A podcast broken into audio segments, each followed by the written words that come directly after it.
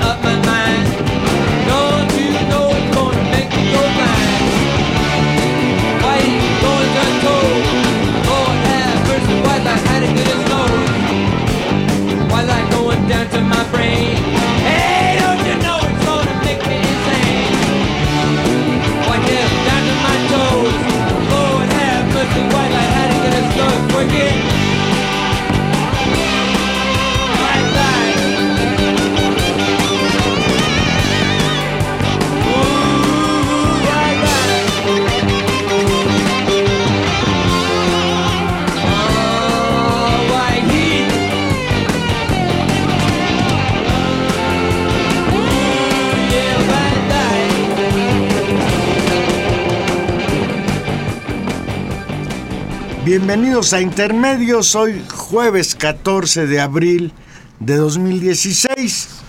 Los saluda Juan Manuel Valero en nombre propio y en el de Tania Rodríguez.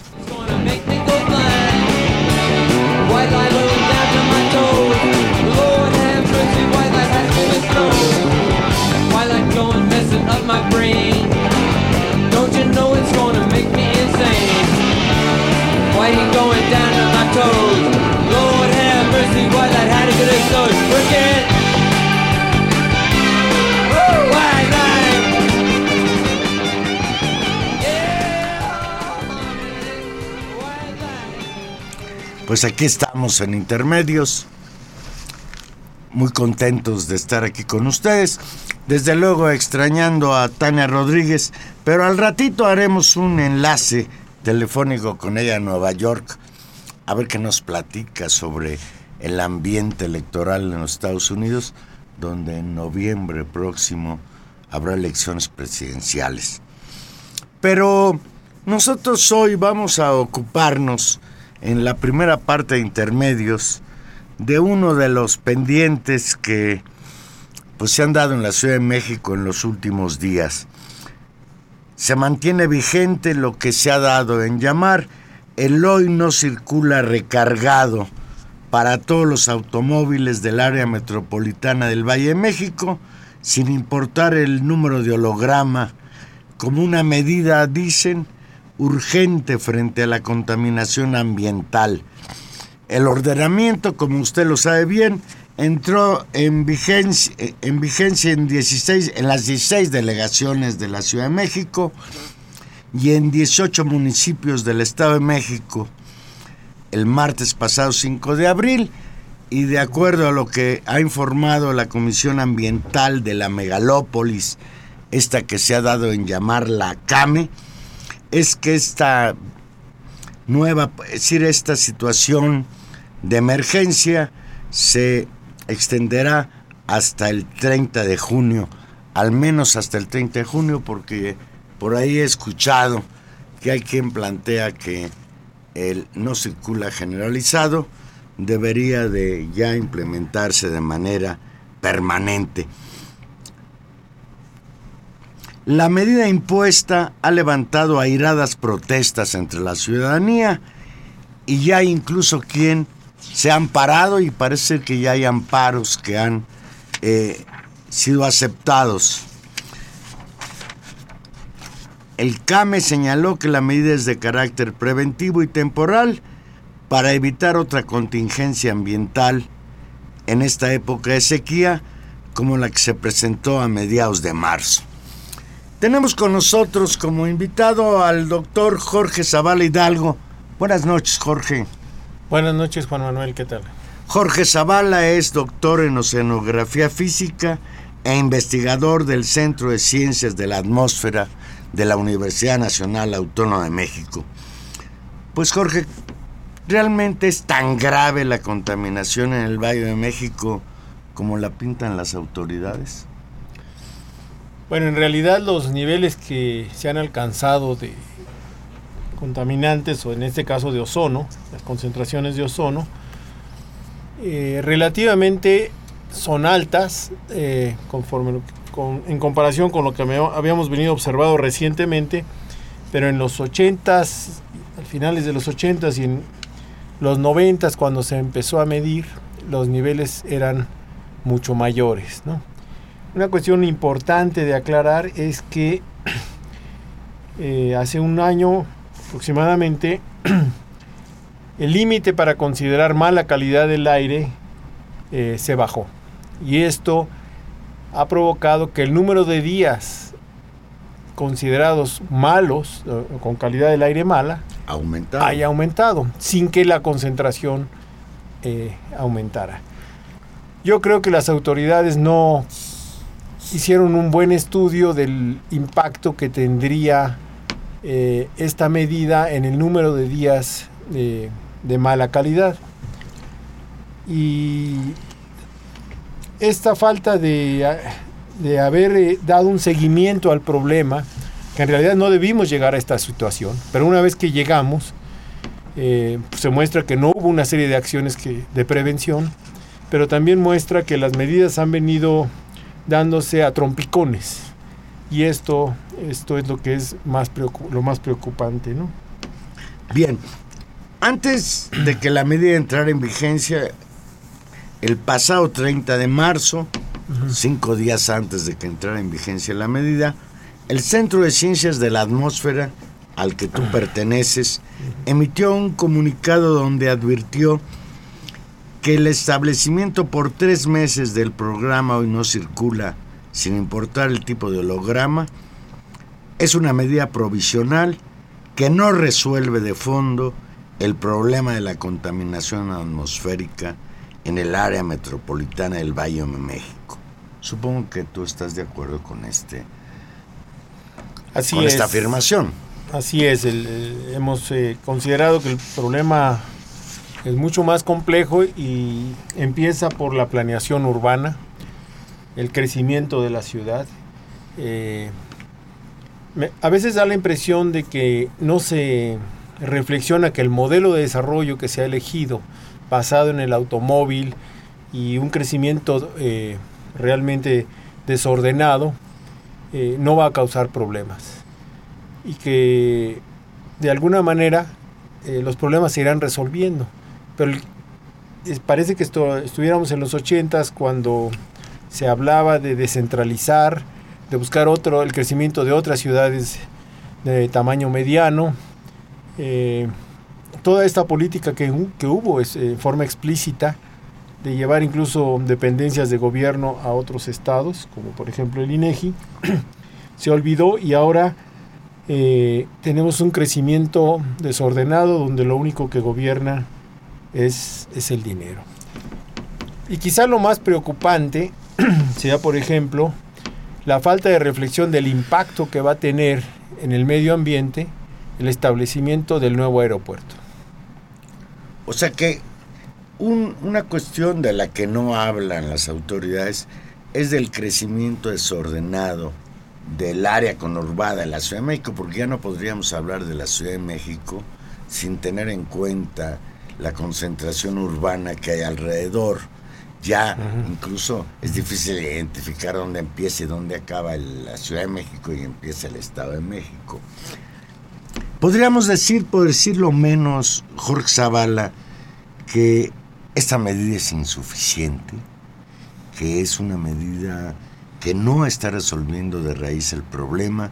Tú lo señalas, seguimos sin tomar en cuenta lo que representa el crecimiento desordenado de la ciudad y has hecho hincapié en lo que implicaría o lo que implica en términos de impacto ambiental la construcción del nuevo aeropuerto de la Ciudad de México, en el que se ha empeñado el gobierno de Enrique Peña Nieto, al obra la que considera la obra emblemática de su sexenio.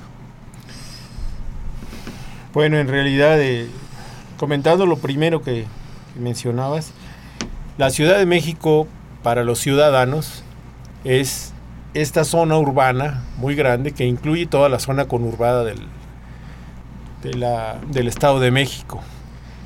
Y millones de personas diariamente viajan del Estado de México a lo que, ya, lo que era el Distrito Federal. Entonces el ponerle el nombre de Ciudad de México, en mi opinión, es un gran error, porque es confuso y, y no corresponde. Efectivamente, el problema de raíz requiere, va sobre la planeación eh, tanto de, del crecimiento urbano como de la movilidad.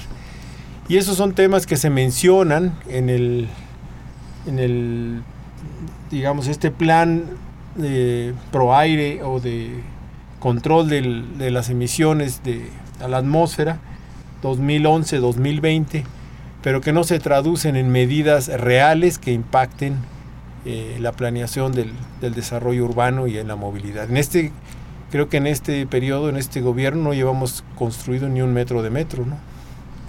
No, no, y además han tenido gravísimos problemas con que estuvieron algunas estas este, eh, líneas paradas porque por problemas de- en, en la construcción, etcétera. Toda esta cuestión esta de la confrontación entre el gobierno actual y el de Marcelo Ebrard de quién tuvo la culpa respecto a lo que pasó con la llamada línea dorada, etcétera. Así Sí, fue. pero ya que tocas el tema, yo creo que hay un elemento que está presente y que ahora incluso ellos lo reconocen. En la Ciudad de México se le ha dado preferencia al automóvil y no se ha desarrollado un, un sistema de transporte público que satisfaga la demanda existente. Y esto es muy grave, no solo por lo que representa en cuanto al impacto de la contaminación que hacen los automotores, sino porque la mayoría de los mexicanos se transporta en transporte público y las condiciones en que lo hace son verdaderamente precarias. Esas fotografías de los andenes del metro en las horas pica son verdaderamente bárbaras respecto a qué significa, qué sacrificio tiene que hacer un ser humano para poderse trasladar de un lugar a otro en esta ciudad. Hay quien hace dos horas, tres horas en trasladarse de su casa a su trabajo, lo cual es, para decirlo menos, inhumano. Así es. Y hay que ser justos. eh, las condiciones del transporte en el Estado de México son peores.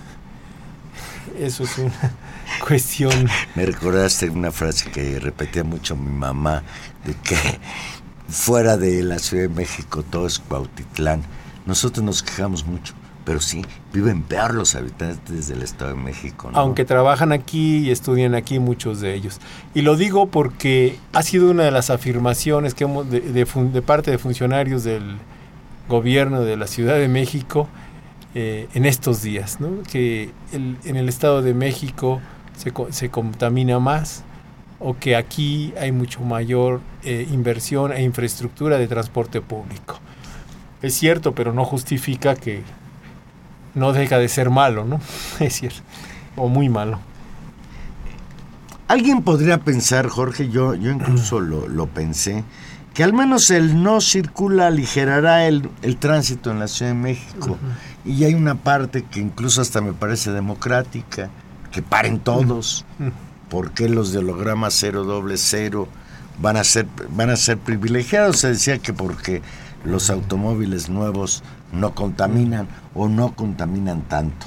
Pero de acuerdo con ustedes, con los expertos, de acuerdo con este comunicado del Centro de Ciencias de la Atmósfera, parece que la reducción de automóviles circulando no es directamente proporcional a que disminuye el ozono, sino incluso hay quien sostiene que podría incluso aumentar.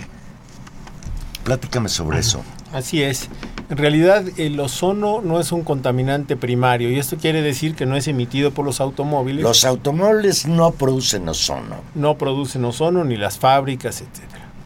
Sino producen otros contaminantes, por ejemplo, óxidos de nitrógeno, compuestos orgánicos volátiles, etcétera. Dióxido de carbono, etcétera. Dióxido de carbono que entre paréntesis no es considerado contaminante en las normas de la Ciudad de México. Y no hace daño a la salud, pero sí hace daño al planeta. Y no hay ninguna restricción en la cantidad de CO2 que se puede emitir. Eh, a pesar de que firmamos todos los protocolos de cambio climático, etcétera, etcétera, ¿no? Entonces, resulta que dependiendo de qué cantidad de un contaminante y de otro, eh, esa proporción puede favorecer o no que se forme más o menos ozono, que es un contaminante secundario. Y eso eh, quiere decir que si se restringe la circulación, por ejemplo, de automóviles, no es garantía de que baje el ozono, porque estamos disminuyendo eh, proporcionalmente más las emisiones de óxidos de nitrógeno que de otros contaminantes y entonces no necesariamente impacta en el ozono. Por ejemplo, es conocido en México y en otros lugares que los domingos, que hay mucho menos autos circulando, el ozono no baja. Bajan todos los demás contaminantes, tal vez algunas las partículas no, porque en algunos casos dependen de, de polvo que viene de los vientos, pero sí disminuye otros disminuyen otros contaminantes, pero no necesariamente el ozono. Y eso ha sido motivo de mucha discusión en días recientes. Y por último, eh, independientemente del domingo, eh, hay personas que han afirmado con, digamos, eh, argumentos interesantes de tomar en cuenta que al implantarse un hoy no circula, entonces aumenta el uso de taxis que contaminan mucho más que los automóviles y de transporte público que también contamina mucho más y que el, impacto que tendría retirar automóviles se ve eh, rebasado por la, calidad del transporte, transporte público que utilizan estas personas que ya no utilizan el automóvil. La verdad es que eso hay que estudiarlo con mucho cuidado y en México no estamos acostumbrados a hacerlo. Un ejemplo que a mí me, impresionó muchísimo fue el caso del derrame petrolero de BP. Estados Unidos ha invertido muchísimo dinero en estudiar ese desastre. Aquí no se, se, analizan los desastres. Habría que estudiar exactamente qué sucedió en días recientes para que se alcanzaran los niveles altos de concentración de ozono y poder tomar las medidas este, con mucho cuidado. Y esto implica conocer muy bien el inventario de emisiones, dónde se emiten, cuánto se emite y quién los emite. Y conocer eh, mucho mejor los patrones de circulación atmosférica y, y, los distintos ingredientes que determinan las concentraciones de, de estos contaminantes. Y por lo que me estás diciendo, no se hace un estudio sistemático sobre esto en esta área de del país, en, en la zona metropolitana de la Ciudad de México, y me imagino que tampoco en otros lados, porque te quiero preguntar al respecto. Yo he escuchado al gobernador de Puebla o al gobernador del Estado de México cuando se les pregunta, oigan, ¿por qué ustedes no le entran? En el, Estado de México solo son 18 los municipios que participan en el programa, 42 quedan liberados de lo mismo, Puebla está liberado de, esto y el argumento de los gobernadores es, oigan, es que en Puebla no hay estos grados de, de ozono o en Toluca tampoco. ¿Qué opinas de esta postura de las autoridades de estados colindantes con pues la zona de catástrofe atmosférica que nos ha pintado el gobierno del Distrito Federal? Eh, en realidad, eh, solo en el Distrito Federal se tiene una red de monitoreo eh, decente, que monitorea las concentraciones de varios de estos contaminantes a nivel de superficie. Y estos estados en general no tienen esas redes operando y en tiempo real, ¿no? Y lo puede uno consultar en internet. Pero hay muchas hay mediciones puntuales de investigaciones que se han hecho y que muestran que no es así, que sí tienen niveles altos de estos contaminantes y que el hecho de que no los midan y no los reporten no significa que no los tengan. Esa es una cuestión este, que también nos falta. Sí quisiera señalar que en la Ciudad de México pues, es una de las redes de monitoreo en superficie más eh, importantes que hay en el mundo y, por supuesto por mucho es la más importante en México. Pero eso no significa que ese monitoreo que nos sirve para conocer los niveles de, estos contaminantes a que está expuesta la población, eh, no es el mismo monitoreo que se requiere para conocer la complejidad del problema, porque este es un problema eh, que abarca los primeros cientos de metros de la atmósfera sobre la Ciudad de México, lo que llamamos la capa límite, que puede llegar hasta 3 kilómetros sobre el suelo, los vientos eh, que fluyen eh, en la cuenca o en, el Valle de México y las reacciones que se van dando en altura, ¿no? las reacciones fotoquímicas. Entonces, para conocer y entender mejor el comportamiento de, de los contaminantes en la Ciudad de México se requiere mucho mayor eh, conocimiento. Una cuestión que me ha llamado mucho la atención, ayer lo leía, que en una especie de lo que yo llamaría control de daños, luego de la polémica por los altos niveles de contaminación en la zona metropolitana de la Ciudad de México, autoridades ambientales, tanto federales como locales, se reunieron para analizar el problema. Y fíjate, la Secretaría del Medio Ambiente del gobierno capitalino, Tania Müller, acudió ayer a la Asamblea Legislativa donde informó que la dependencia a su cargo prepara una medición de las afectaciones ambientales ocasionadas por las marchas ya encontraron en la contaminación un buen pretexto para prohibir las manifestaciones de protesta. Realmente los congestionamientos que pudiera provocar una movilización, una marcha en las que tú y yo hemos participado, es un grave elemento que agrava la situación de la contaminación. Bueno, en términos generales la contaminación no depende de las marchas. Las marchas no emiten contaminantes y ocurren en determinadas fechas y lugares. ¿no? Eh, aparentemente lo que más eh, contribuye a las altas concentraciones eh, son las condiciones atmosféricas y la falta de planeación y control de varias de lo que llaman fuentes que realmente no están ni siquiera bien evaluadas. Lo de las marchas y suena realmente preocupante porque parece un pretexto tanto para decir que no hay responsabilidad del gobierno como para criminalizar la protesta social, ¿no? que es una tentación y, eh, permanente que hemos visto en, este, en estos años por parte del gobierno federal y lo que es terrible es que ahora lo tengamos en, en el gobierno de la ciudad.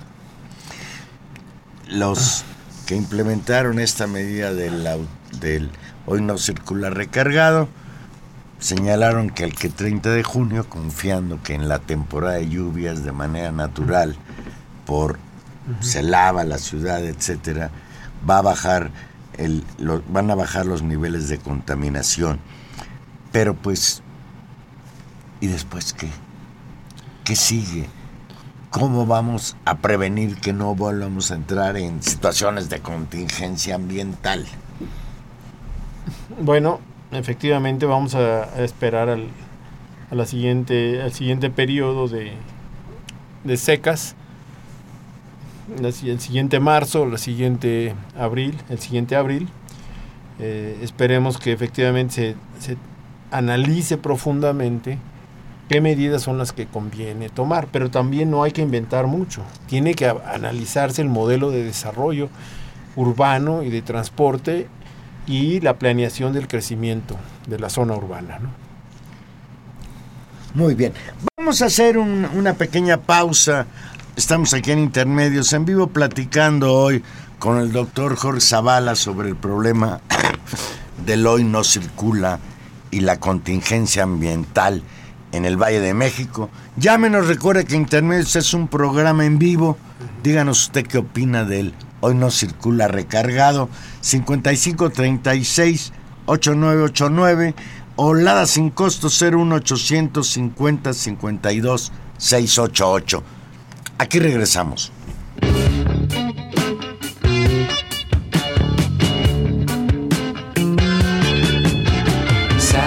Dances on the floor.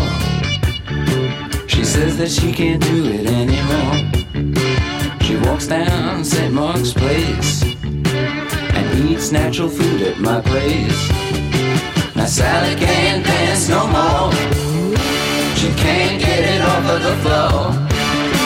Sally can't dance no more.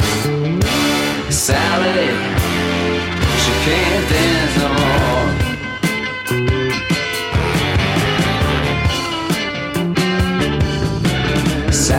Losing her face.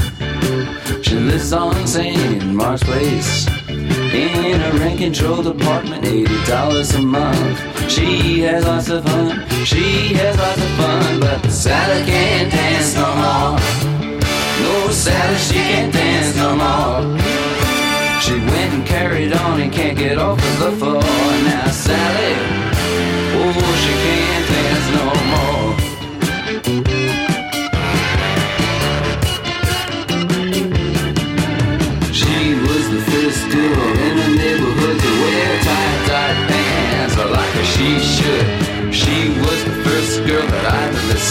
To flowers painted on her jeans. Now she wears a sword like Napoleon, and she kills the boys and acts like a son. Uh, Sally can't dance no more. Sally can't dance no more. Hey, what you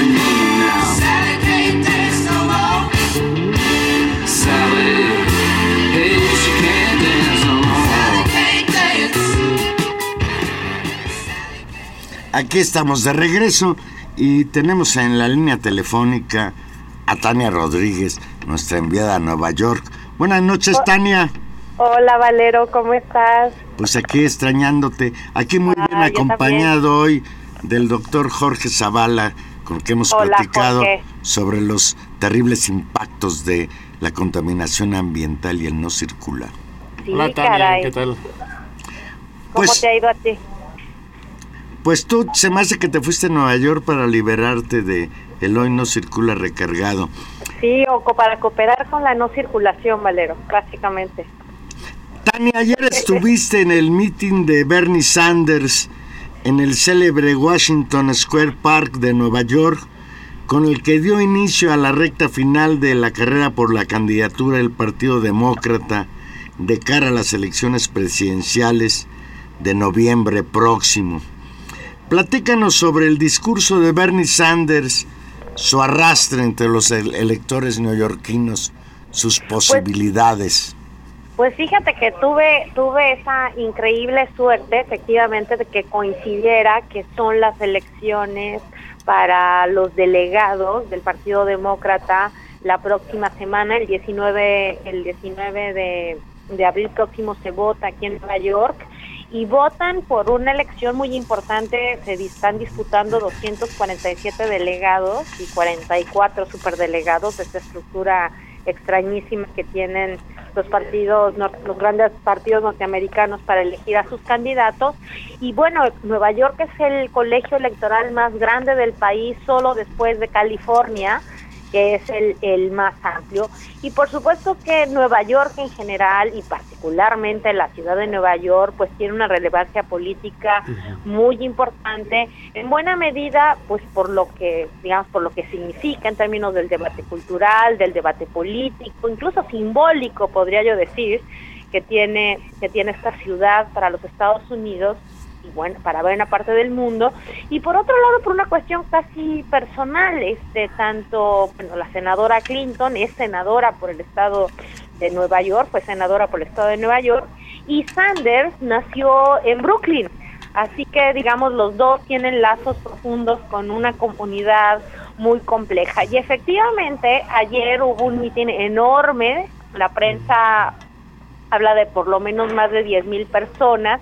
Hay que decir que la plaza es una es una plaza muy grande, pero tiene tiene pastos y tiene una estructura este, digamos, arquitectónica muy grande, un gran arco en el centro, que hace que sea difícil medir en términos de la escala así con nuestro socalómetro, digamos, no podemos aplicarlo tal cual porque hay como espacios verdes, pero muy interesante, muy lleno de gente, un discurso eh, que tal vez para el público latinoamericano no nos resulte tan extraño, pero que sí, que sí tiene una resonancia muy importante en el, en el contexto norteamericano y que creo que tiene una claridad discursiva muy importante. O sea, si algo, si algo me quedó de escuchar ayer el discurso de Sanders es que le pone, eh, le dice a las cosas por su nombre, Valero. ¿No? Y uno de los temas centrales es pues eh, la enorme desigualdad de un país que a pesar de ser pues el, país más, la economía más importante del mundo, a su interior tiene, digamos, su tercer mundo y tiene sus zonas muy amplias de, de, pobreza, de marginalidad y por supuesto de una enorme desigualdad. Me comentabas por ahí que Sanders decía anoche, la familia Walmart debe pagar impuestos y debe pagar salarios dignos. Me recuerda a los grandes monopolios de México que no pagan salarios ni tampoco impuestos. Claro, y ahí es donde hay una conexión internacional y donde, donde el discurso de Sanders es importante, no solamente para el público latinoamericano, me atrevo yo a decir, sino que tiene una relevancia internacional. ¿Por qué? Porque, porque en medio de la política, digamos, del imperio, en el centro, en el centro del, del discurso, y particularmente ayer podríamos decir a unas, a tan solo a unas cuadras de Wall Street, lo que, lo que el discurso de Sanders dice es este modelo económico de concentración excesiva de los recursos a, eh, lastima, lastima la mayor parte de la, de la población, los excluye y este modelo tiene que cambiar. Y tiene que cambiar, eh, y, él, y él lo habla así, él se define a sí mismo como un socialista democrático, digamos, es una versión eh, norteamericana, y revisada, tal vez muy atada a sus propias tradiciones de, de, luchas libertarias y de luchas de los movimientos sociales, pero pues también atada con, con, la, con la historia de la socialdemocracia europea que hace, digamos, de, las, de los derechos de las clases trabajadoras buena parte de su discurso. Lo que Sanders decía ayer con mucha claridad es, este, pues, esta, la sociedad norteamericana no puede quedar excluida eh, de, del, bienestar básico, de la vida digna, del, tra del trabajo que las familias eh, merecen y que las clases medias eh, se ven cada vez más apretadas, digo, más apretadas, más, más, más achicadas como franja demográfica general, pero también, digamos, de la, de la in, lo inaceptable que resulta para una sociedad como la norteamericana, con la enorme producción riqueza que tiene, que haya amplias, amplias franjas de la población que vivan realmente en condiciones también de, de pobreza.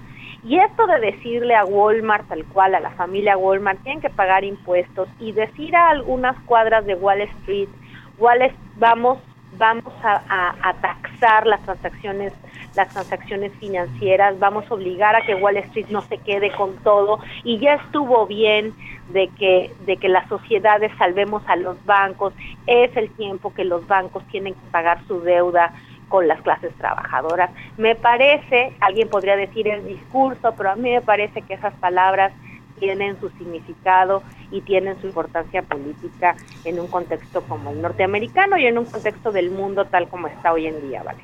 Dice, dice Sanders que le va a dar una sorpresa al establishment. Me imagino sí, que está, bueno, está gente... pensando en ganar. Sin embargo, Tania, las encuestas lo ponen abajo de Hillary Clinton 13 puntos. Sí, eh, mira, yo yo creo que ahí hay, hay, hay, hay dos procesos que son que van diferenciados. Uno de los carteles que más eh, que más se veían pasar y, y, un poco en el entusiasmo que uno puede observar en los en los seguidores de Sanders es lo, lo increíble que para ellos mismos resulta el lugar y la centralidad que ha logrado la campaña de Sanders que al principio parecía que estaba condenada a ser como muy testimonial y que ha conseguido hasta el momento, Valero, 1079, 1079 votos delegados cuando Clinton tiene 1.298. Si la diferencia entre las votaciones no es tanta y creo que estamos ante un hecho insólito. Insólito eh, en toda su manera. Había un, un, un, muchacho muy joven, hay que decir que había muchos seguidores muy, muy jóvenes, muchachos que yo creo que son de, de, prepa, de, de la preparatoria, de 20 años, aunque la mayor parte, digamos, del público serán como de veinteañeros y treintañeros ¿no? Eh, en la cual ellos decían, eh, it's happening, ¿no? Está sucediendo. Ah, y, y, eso eso lo traían en playeras y, en, en, la, en la posibilidad de plantear que puede haber una renovación de la política norteamericana.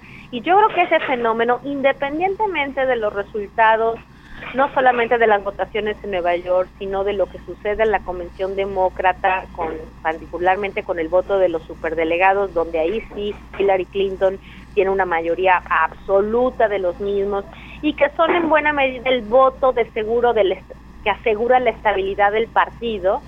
Eh, a pesar de ello, creo que sí hay un, un cambio y un aire fresco en la política norteamericana, que pues eso no solamente no, no le viene mal a ellos, sino que creo que no le viene mal al mundo, ¿vale? Pero del otro lado, del lado de los republicanos, parece imparable Donald Trump. ¿Qué piensan, Tania? ¿Qué has percibido que piensan los neoyorquinos de este energúmeno precandidato a la presidencia de Estados Unidos por el Partido Republicano, Donald Trump, que no Pues mira, quiere a ah, México? Pues mira, ahí sí creo que Nueva York eh, pues no es una plaza para, para un personaje como el Donald Trump, a pesar de que aquí tiene sus, sus, sus esas torres fabulosas e increíbles que tiene por toda la ciudad, ¿no? Eh, y que tiene aquí su sede. Efectivamente es una ciudad y una y una comunidad fundamentalmente cosmopolita, lo que ya genera un problema de entrada con las posiciones francamente excluyentes y yo diría que hasta de corte fascista que tiene Donald Trump.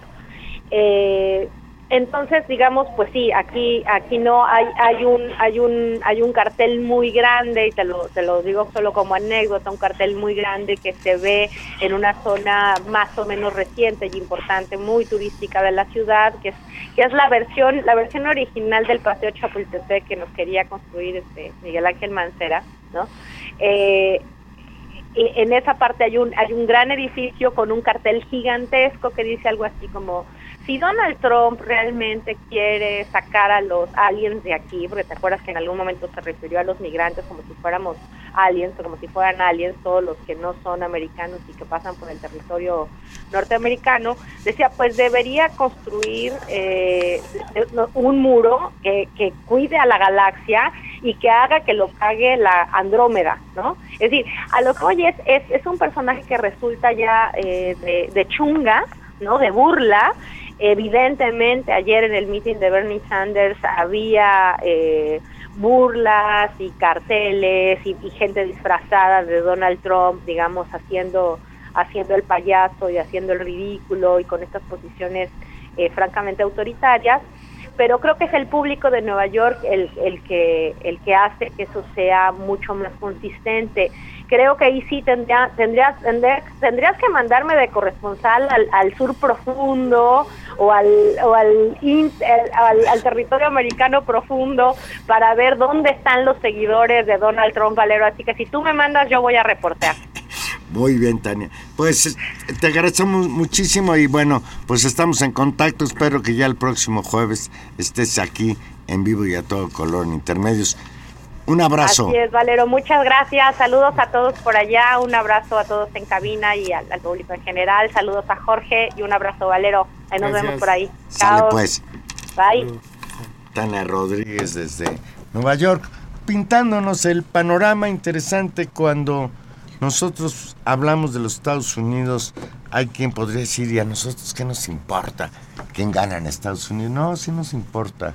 Sí nos importa porque pues estamos muy, muy metidos dentro de el ámbito del poder económico, comercial del gran imperio. Vamos a hacer otra pequeñísima pausa y aquí regresamos a seguir platicando con nuestro invitado Jorge Zavala.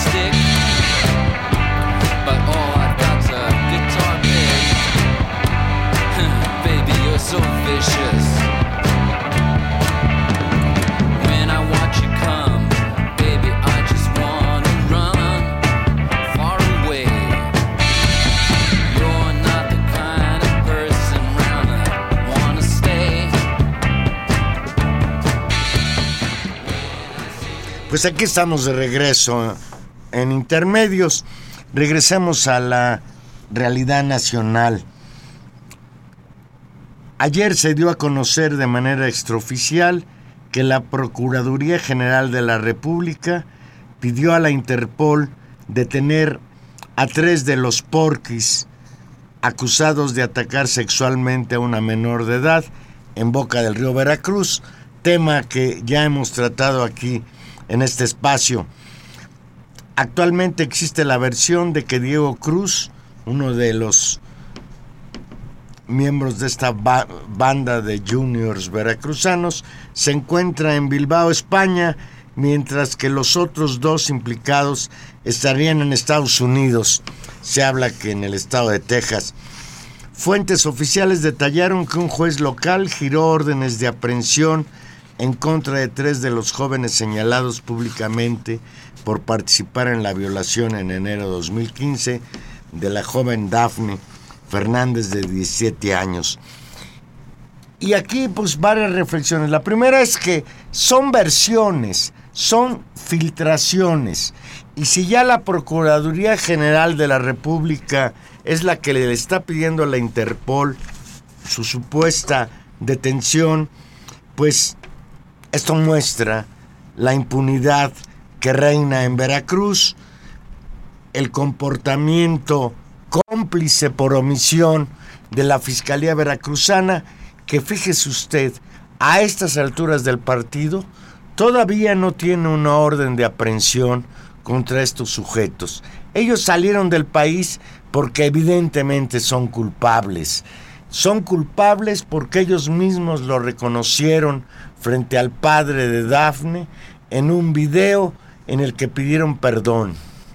Son culpables porque hay muestras, hay testigos que vieron cómo raptaron a esta muchacha, la subieron a un automóvil y la llevaron a una de sus casas en, el, en un lujoso fraccionamiento en, en Veracruz y ellos mismos reconocieron su, fa- su falta. Son culpables porque se, se tuvieron que escapar.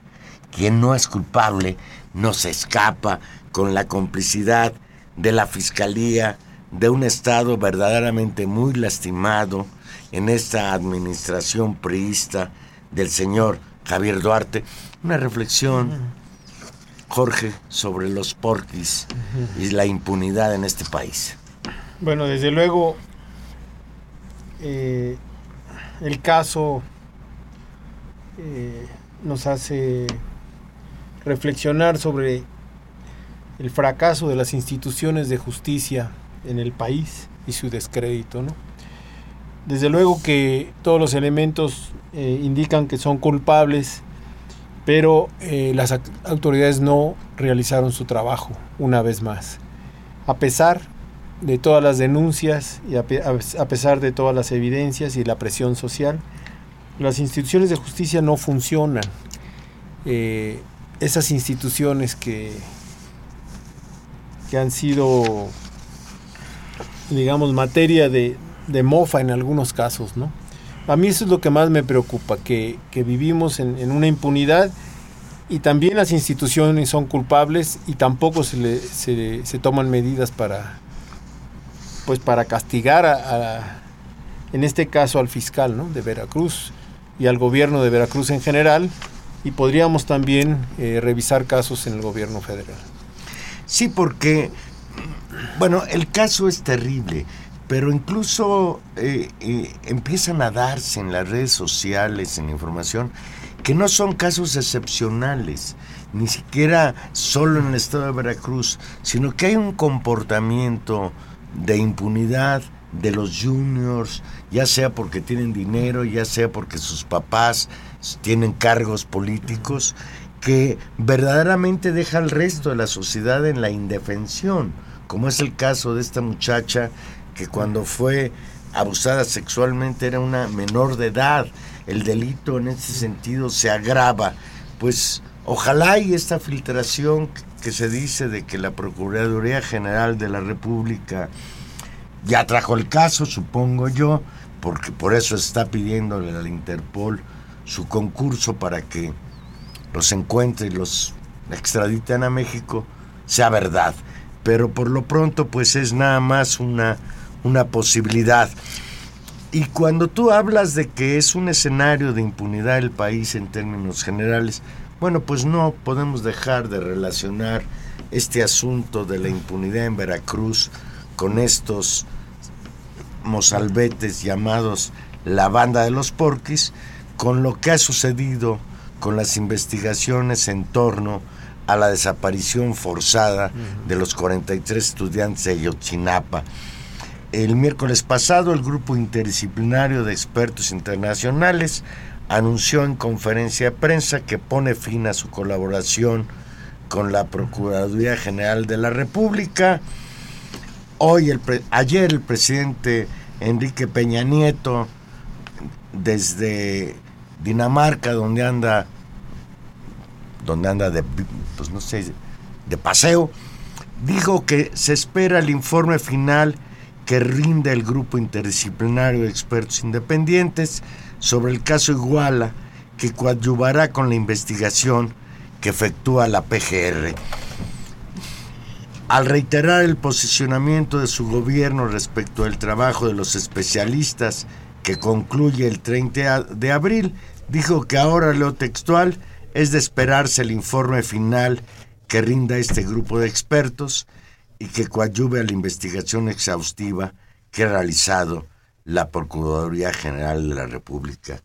Yo, señor Peña Nieto, si la investigación realizada por la Procuraduría General de la República hubiera sido exhaustiva, no hubiera habido necesidad de que llegaran grupos internacionales de investigadores a coadyuvar en la investigación que nos permita saber qué pasó la, noche del 26 de septiembre de 2014 con estos estudiantes que siguen desaparecidos, que no sabemos dónde están y no sabemos siquiera quiénes fueron sus verdugos. Jorge. Pues es una noticia muy triste y lamentable que, el gobierno dé por terminada la colaboración porque tenemos un vacío de justicia y de una buena investigación, en este caso como en muchísimos otros, este es un caso emblemático, y la presencia de la GIA había ayudado a reconstruir aunque sea parcialmente, la credibilidad de la, de la PGR, digamos. Eh, al retirar a, la, al GIA, pues el gobierno eh, nos deja en una situación eh, en la cual no podemos ya darle ninguna credibilidad a lo que ellos vayan a decir. Y pareciera que no se quiere que se conozca la verdad. Eh, y esto es realmente preocupante porque a quién se quiere eh, proteger o qué es lo que se quiere ocultar o por qué no se quiere eh, profundizar en las investigaciones hasta conocer realmente en dónde están los 43 estudiantes o qué les sucedió. Hoy adelantándose al informe que dará la semana que entra, informe en la conclusión de sus investigaciones, al menos eso parece porque pues los papás de los muchachos insisten en que siga investigando el grupo interdisciplinar de expertos internacionales, pero hoy adelantándose la Comisión Nacional de Derechos Humanos dio un informe y en este informe de manera sorpresiva surge que hay un testigo que a la Comisión Nacional de Derechos Humanos le ha señalado que él tiene pruebas fehacientes de que dos integrantes de la Policía Federal participaron o al menos fueron testigos de lo que sucedió con los estudiantes esa noche terrible.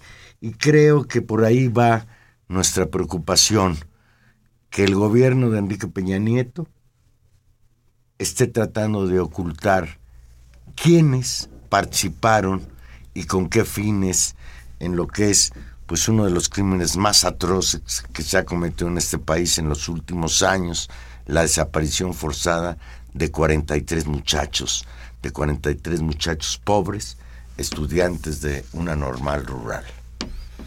Así es, y las versiones que siempre nos da el gobierno es que son casos aislados, que fueron unos policías municipales o que fueron unos policías federales los que actuaron en el caso de que aparece hoy en los medios de esta violación, como si fueran casos aislados y no como un problema estructural.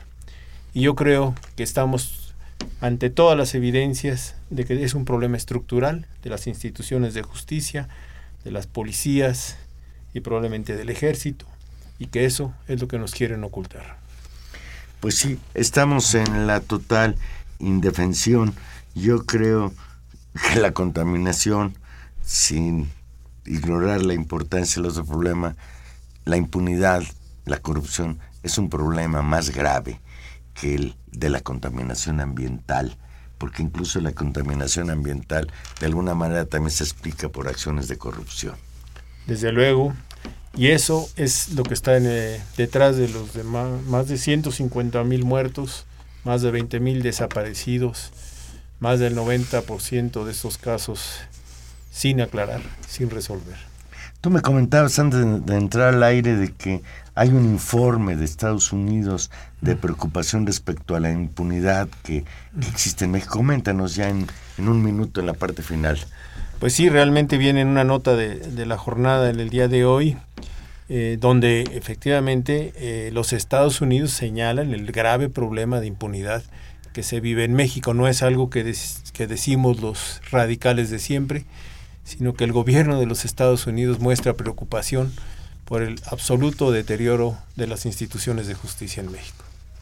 Bien, Jorge, algo que no, que no te haya preguntado que, que quieras tú comentar como comentario final de esta participación hoy en Intermedios, que te agradezco muchísimo. No, pues muchísimas gracias a ti, Juan Manuel. En realidad, eh, volviendo al, al, al, pequeño problema de la contaminación de, de, la Ciudad de México, porque es relativamente es un problema menor, eh, yo creo que en el fondo también está relacionado con los mismos problemas de falta de planeación y que lo único que gobierna es eh, el obtener la ganancia fácil, ¿no?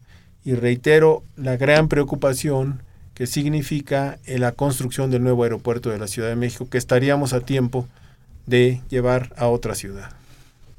Un impacto ambiental que no han considerado quienes insisten en su construcción, la cual parece que ya está muy está avanzada, no sé qué tanto.